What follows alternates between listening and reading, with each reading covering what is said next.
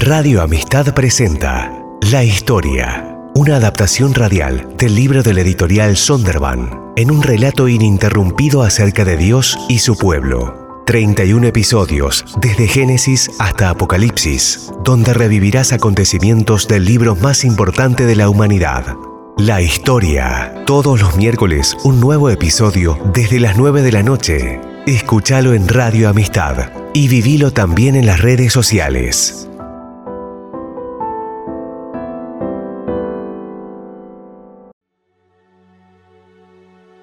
Israel ha desaparecido. Judá ha dejado de existir. Miles de esperanzas y posibilidades han quedado reducidas a escombros. Los mejores y más brillantes del pueblo escogido de Dios han sido llevados al exilio.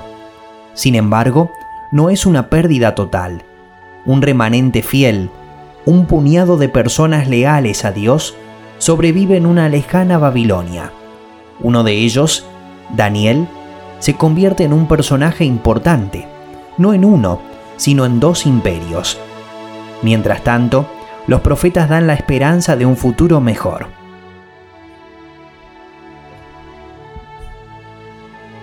Daniel y otros tres jóvenes se encontraban entre los cautivos llevados a Babilonia en el año 605 a.C., como parte de la primera deportación de los judíos antes de la caída de Jerusalén. Estos cuatro jóvenes se convirtieron en el más conocido cuarteto de héroes del Antiguo Testamento. Ellos se adaptaron exitosamente a la pérdida de sus hogares y su familia, sobreviviendo al fuerte entrenamiento en el protocolo extranjero. No es difícil ver la forma en que rápidamente se convirtieron en los favoritos del rey. Además, el rey le ordenó a Aspenaz, jefe de los oficiales de su corte, que llevara a su presencia a algunos de los israelitas pertenecientes a la familia real y a la nobleza. Debían ser jóvenes apuestos y sin ningún defecto físico, que tuvieran aptitudes para aprender de todo y que actuaran con sensatez. Jóvenes sabios y aptos para el servicio en el palacio real, a los cuales apenas debía enseñarles la lengua y la literatura de los babilonios. El rey les asignó raciones diarias de comida y del vino que se servía en la mesa real. Su preparación habría de durar tres años, después de lo cual entrarían al servicio del rey. Entre estos jóvenes se encontraban Daniel, Ananías, Misael y Azarías, que eran de Judá, y a los cuales el jefe de los oficiales les cambió el nombre.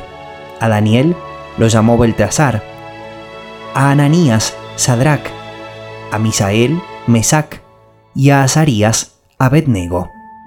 Pero Daniel se propuso no contaminarse con la comida y el vino del rey, así que le pidió al jefe de los oficiales que no lo obligara a contaminarse.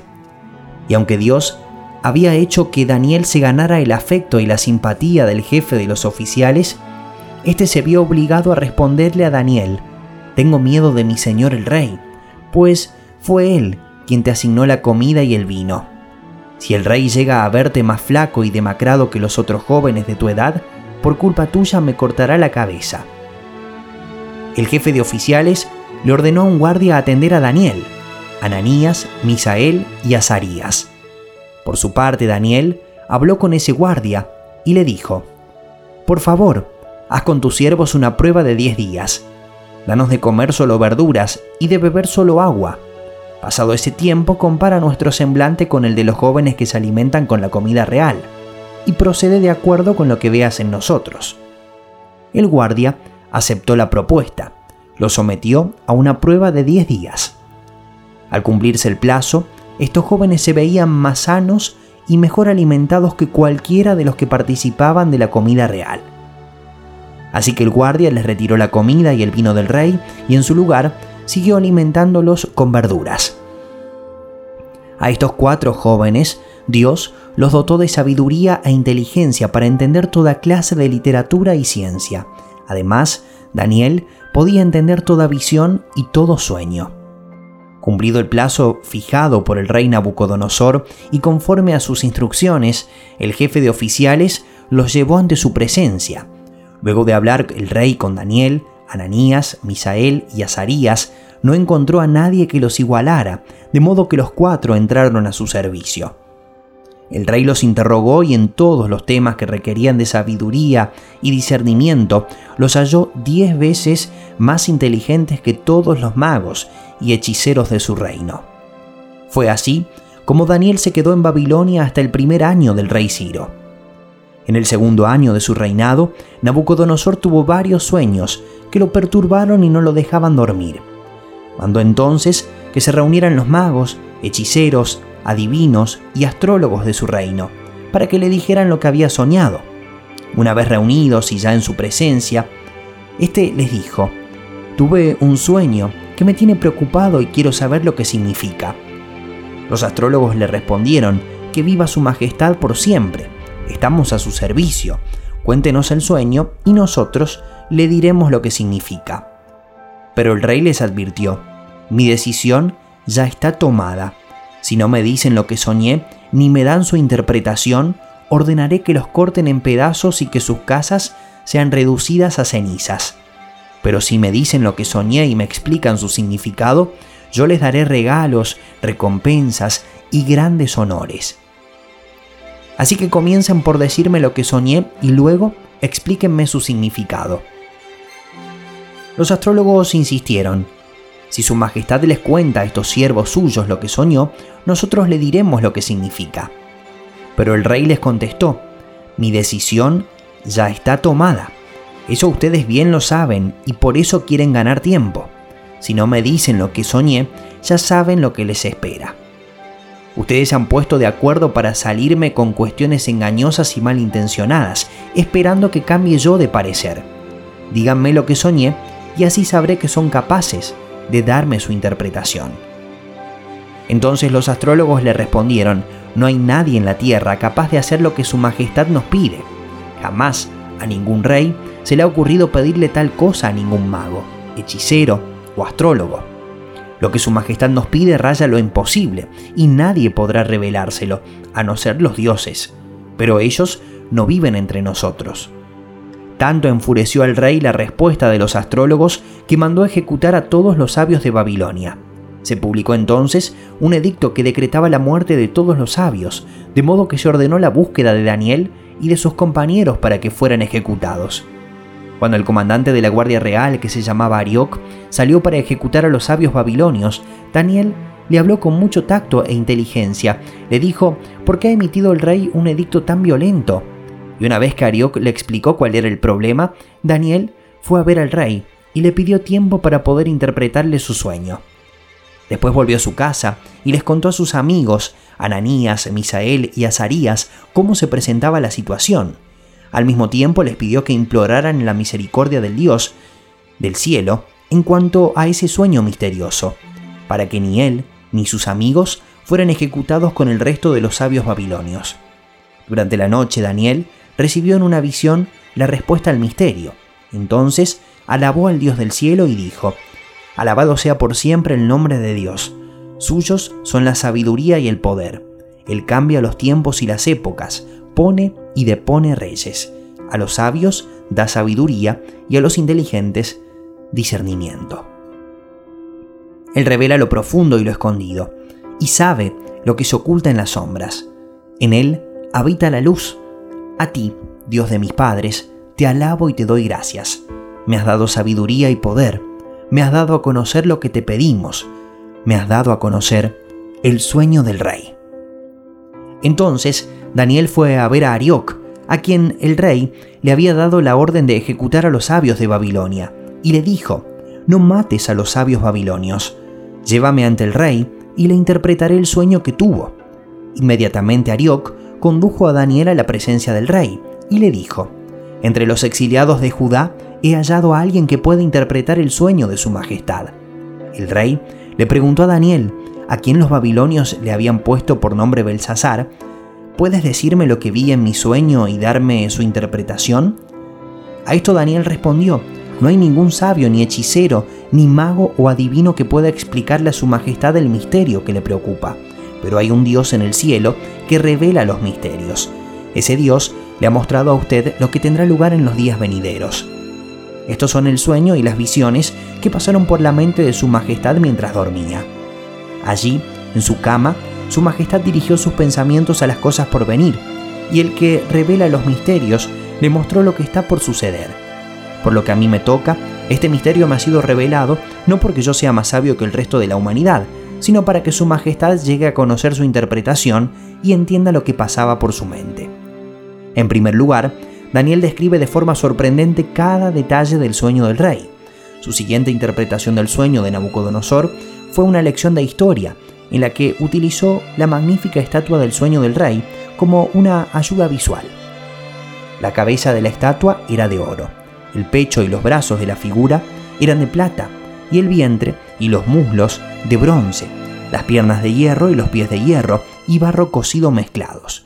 Cada parte de la estatua representaba un imperio. La cabeza de oro de la estatua representaba a Nabucodonosor mismo y a su imperio. Fue jefe de entre los jefes, líder del mundo conocido, deslumbrante e incomparable. Sin embargo, de modo lamentable, no permanente. Algún día Babilonia tendría que cederle el paso a un poder inferior, pero momentáneamente más fuerte, el medo persa bajo Ciro. Estos últimos también caerían ante los griegos, guiados por Alejandro Magno.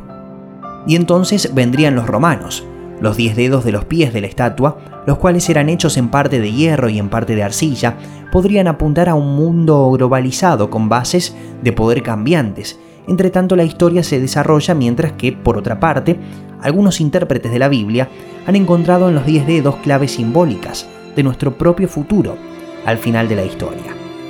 Para Nabucodonosor, sin embargo, el mensaje era claro y simple. Dios dirige la historia y el poder. El prestigio y los privilegios de Babilonia constituyeron solo un breve capítulo en una historia mucho más larga. Estas noticias en el apogeo de un imperio influyente con certeza crearían una fuerte respuesta. Al oír esto, el rey Nabucodonosor se postró ante Daniel y le rindió pleitesía, ordenó que se le presentara una ofrenda e incienso y le dijo, Tu Dios es el Dios de dioses y el soberano de los reyes. Tu Dios revela todos los misterios, pues fuiste capaz de revelarme este sueño misterioso. Luego el rey puso a Daniel en un puesto prominente y lo colmó de regalos. Lo nombró gobernador de toda la provincia de Babilonia y jefe de todos los sabios. Además, a solicitud de Daniel, el rey nombró a Sadrach, Mesach y Abednego administradores de la provincia de Babilonia. Daniel, por su parte, permaneció en la corte real. Daniel tenía el don de interpretar el significado de las imágenes de los sueños, pero ni él ni sus tres amigos fueron autorizados a arrodillarse ante los ídolos. Solo hubo una cosa a la que se negaron a adaptarse, las prácticas del culto extranjero que violaban su compromiso con Dios. En ese sentido, eran disidentes, disconformes y delincuentes. Nabucodonosor decidió erigir una estatua de unos 27 metros y medio de altura, y 2 metros 75 de ancho. Cuando a la gente se le ordenó postrarse y adorar a la estatua, tres hombres se mantuvieron erguidos y se negaron a cumplir. El rey no estaba feliz. El rey Nabucodonosor mandó hacer una estatua de oro, de 27 metros de alto por 2 metros y medio de ancho, y mandó que la colocaran en los llanos de Dura, en la provincia de Babilonia. Luego les ordenó a los sátrapas, prefectos, gobernadores, consejeros, tesoreros, jueces, magistrados y demás oficiales de las provincias que asistieran a la dedicación de la estatua que había mandado erigir. Para celebrar tal dedicación, los sátrapas, prefectos, gobernadores, consejeros, tesoreros, jueces, magistrados y demás oficiales de las provincias se reunieron ante la estatua. Entonces, los heraldos proclamaron a voz en cuello, a ustedes, pueblos, naciones y gente de toda lengua, se les ordena lo siguiente. Tan pronto como escuchen la música de trompetas, flautas, cítaras, liras, arpas, zampoñas y otros instrumentos musicales, deberán inclinarse y adorar la estatua de oro que el rey Nabucodonosor ha mandado erigir.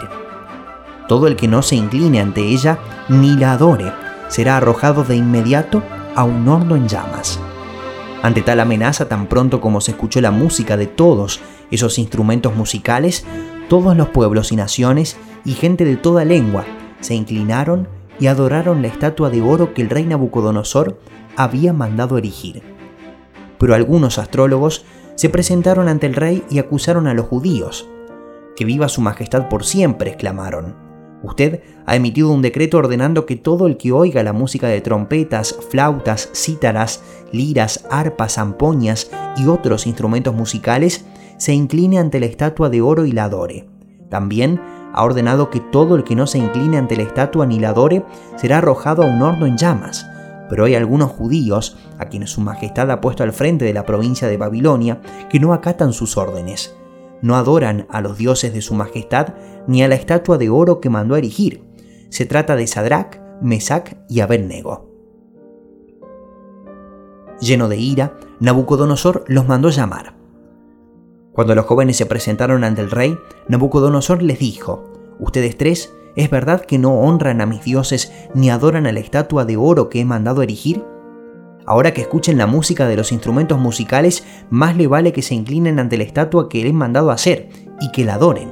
De lo contrario, serán lanzados de inmediato a un horno en llamas, y no habrá Dios capaz de librarlos de mis manos. Sadrach, Mesach y Abednego le respondieron a Nabucodonosor, no hace falta que nos defendamos ante su majestad.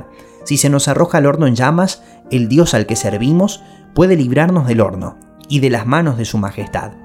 Pero aun si nuestro Dios no lo hace así, sepa usted que no honraremos a sus dioses, ni adoraremos a su estatua. Ante la respuesta de Sadrach, Mesach y Abednego, Nabucodonosor se puso muy furioso y cambió su actitud hacia ellos. Mandó entonces que se calentara el horno siete veces más de lo normal y que algunos de los soldados más fuertes de su ejército ataran a los tres jóvenes y los arrojaran al horno en llamas. Fue así como los arrojaron al horno con sus mantos, sandalias, turbantes y todo, es decir, tal y como estaban vestidos. Tan inmediata fue la orden del rey y tan caliente estaba el horno que las llamas alcanzaron y mataron a los soldados que arrojaron a Sadrach, Mesach y Abednego, los cuales, atados de pies y manos, cayeron dentro del horno en llamas. En ese momento, Nabucodonosor se puso de pie y sorprendido les preguntó a sus consejeros, ¿Acaso no eran tres los hombres que atamos y arrojamos al fuego? Así es su majestad, le respondieron. Pues miren, exclamó, allí en el fuego veo a cuatro hombres, sin ataduras y sin daño alguno, y el cuarto tiene la apariencia de un dios. Dicho esto, Nabucodonosor se acercó a la puerta del horno en llamas y gritó, Sadrach, Mesach y Abednego, siervos del Dios Altísimo, salgan de allí y vengan acá. Cuando los tres jóvenes salieron del horno, los sátrapas, prefectos, gobernadores y consejeros reales se arremolinaron en torno a ellos y vieron que el fuego no les había causado ningún daño y que ni uno solo de sus cabellos se había chamuscado. Es más, su ropa no estaba quemada y ni siquiera olía a humo. Entonces exclamó Nabucodonosor, Alabado sea el Dios de estos jóvenes, que envió a su ángel y los salvó. Ellos confiaron en él y desafiando la orden real, optaron por la muerte antes que honrar o adorar a otro Dios que no fuera el suyo. Por tanto, yo decreto que se descuartice a cualquiera que hable en contra del Dios de Sadrach, Mesach y Abednego y que su casa sea reducida a cenizas, sin importar la nación a que pertenezca o la lengua que hable. No hay otro Dios que pueda salvar de esta manera. Después de eso, el rey promovió a Sadrach, Mesach y Abednego a un alto puesto en la provincia de Babilonia. El orgullo regularmente precede a una caída, pero pocos dirigentes del mundo caen tan bajo como Nabucodonosor y luego recuperan su poder. El rey tuvo otro sueño espectacular, esta vez con un árbol. Daniel fue llamado de nuevo y le informó a Nabucodonosor que el gran árbol representaba al rey mismo. En el sueño el árbol estaba cortado, simbolizando que el rey perdería todo y enloquecería al punto de que su comportamiento se asemejaría al de una bestia salvaje. Un año más tarde, mientras las palabras de orgullo y arrogancia aún permanecían en sus labios, Nabucodonosor fue afectado de repente por un trastorno mental y del comportamiento que causó las más graves formas de desorientación. Vivía en el monte, comiendo hierba y actuando como un animal común. Luego fue sanado de forma milagrosa, por lo que le dio el crédito al dios de Daniel, y regresó al palacio de Babilonia como un hombre sano. Avancemos rápidamente hasta el nuevo rey, Belsasar, quien hace caso omiso a Daniel y deshonra a Dios.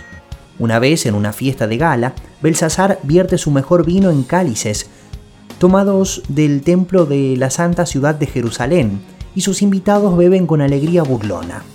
En el clímax de la diversión, de repente aparece una mano grande y misteriosa que escribe algo en la pared de la sala de banquetes. Mene, Mene, Tekel, Parsin. El rey se asustó y llamó a Daniel para que le diera sentido a aquellas palabras. El significado de la escritura en la pared era, ha sido puesto en la balanza y no pesa lo que debería pesar. El rey era poderoso ahora, pero pronto él y su reino serían débiles, advirtió Daniel. Esa misma noche, cuando la fiesta se terminaba, los persas invasores entraron victoriosamente por las puertas de Babilonia y mataron al rey Belsasar. Entonces, Daniel le sirvió a otro rey y otro imperio con honor y distinción. Él se convirtió en un administrador principal bajo Darío, probablemente el nombre para el trono babilónico del rey Ciro de Persia, o un nombre dado al recién nombrado gobernador de Ciro en Babilonia. Sin embargo, ¿qué sucede cuando usted mezcla un nuevo gobernante, colegas celosos y la oración? Para el control eficaz de su reino, Darío consideró prudente nombrar a 120 sátrapas y tres administradores, uno de los cuales era Daniel. Estos sátrapas eran responsables ante los administradores a fin de que los intereses del rey no se vieran afectados. Y tanto se distinguió Daniel por sus extraordinarias cualidades administrativas que el rey pensó en ponerlo al frente de todo el reino. Entonces los administradores y los sátrapas empezaron a buscar algún motivo para acusar a Daniel de malos manejos en los negocios del reino. Sin embargo, no encontraron de qué acusarlo porque lejos de ser corrupto o negligente, Daniel era un hombre digno de confianza.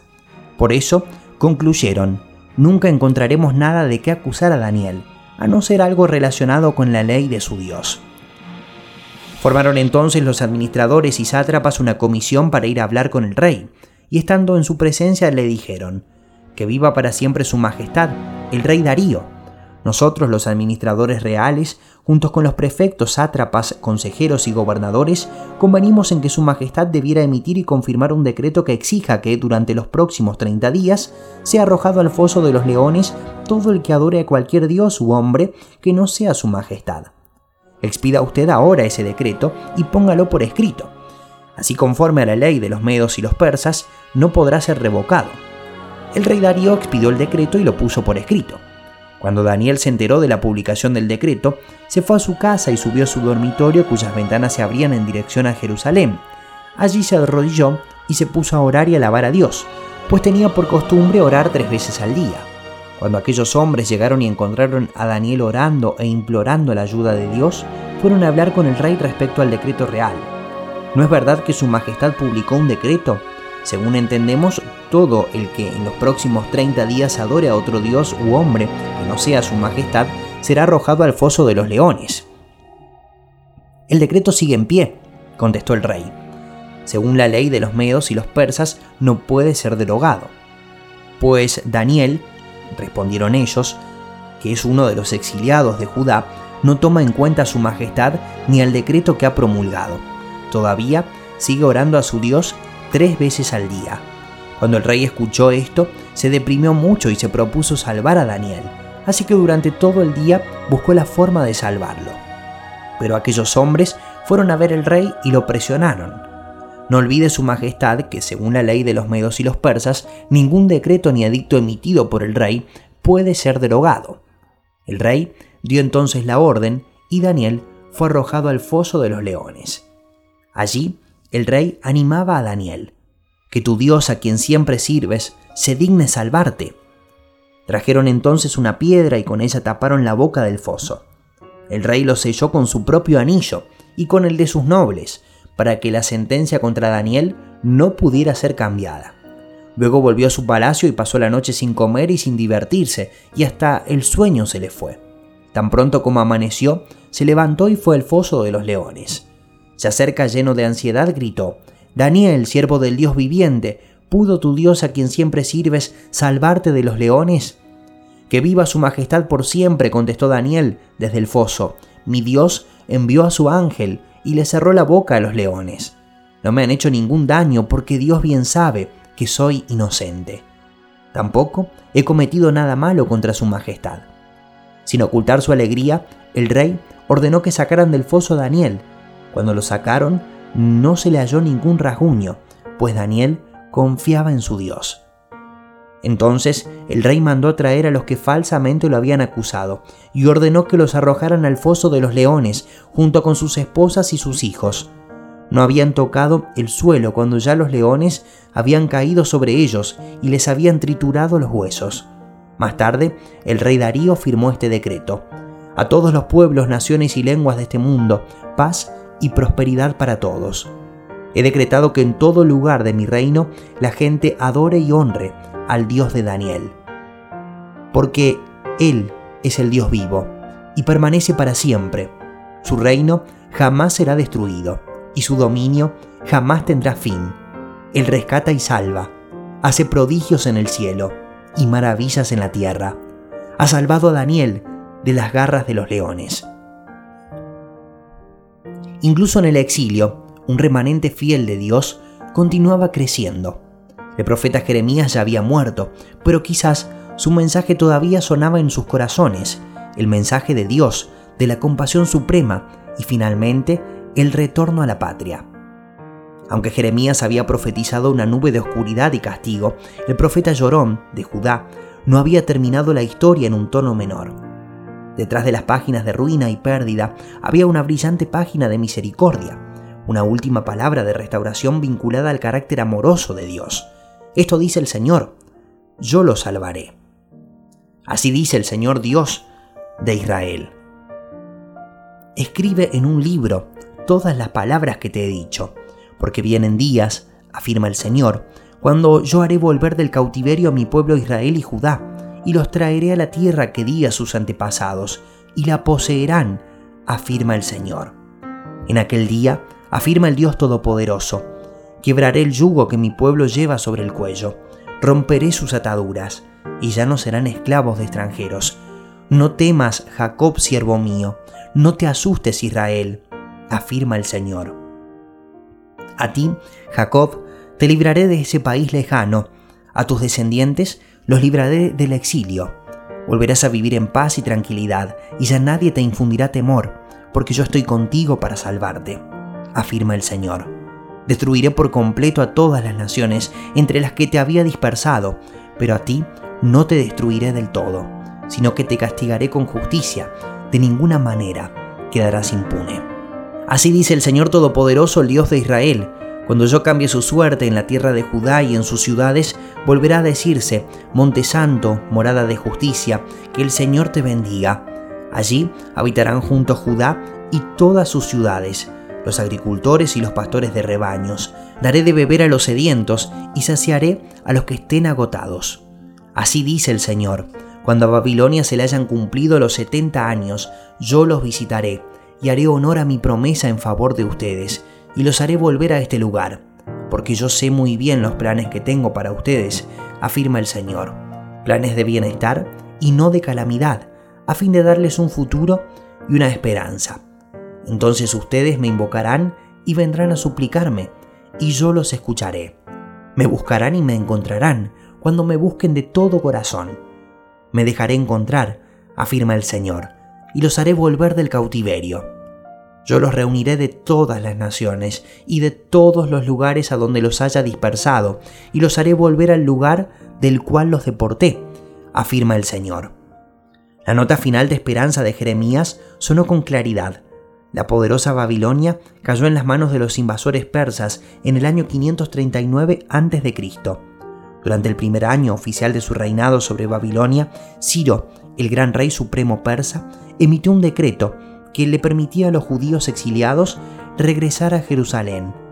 Por lo tanto, en poco menos de 70 años, después de las primeras deportaciones que comenzaron en el 605 a.C., la caravana de los deportados caminó en sentido opuesto, alabando a Dios a cada paso del camino por haber guiado la historia hacia su buen fin. Ellos regresaban a casa. Continuará.